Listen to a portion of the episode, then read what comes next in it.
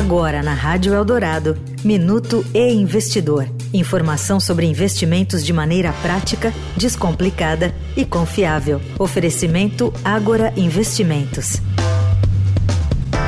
A fundadora do Magazine Luiza, a empresária Luiza Trajano, voltou à lista global de bilionários da Forbes no início de fevereiro deste ano. Trajano tem uma fortuna estimada em cerca de 1,1 bilhão de dólares, o equivalente a 5,7 bilhões de reais. A empresária tinha saído da lista da Forbes em 2022, quando as ações do Magazine Luiza despencaram quase 90% ao longo de 11 meses. No entanto, as ações da varejista estão em trajetória de alta desde o começo deste ano. A valorização nas ações do Magazine Luiza ocorre após a descoberta de inconsistências contábeis bilionárias na Americanas, concorrente que foi à justiça pedir recuperação judicial.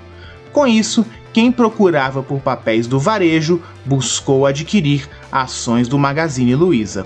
Eu sou Renato Vieira, editor do e Investidor. Até a próxima.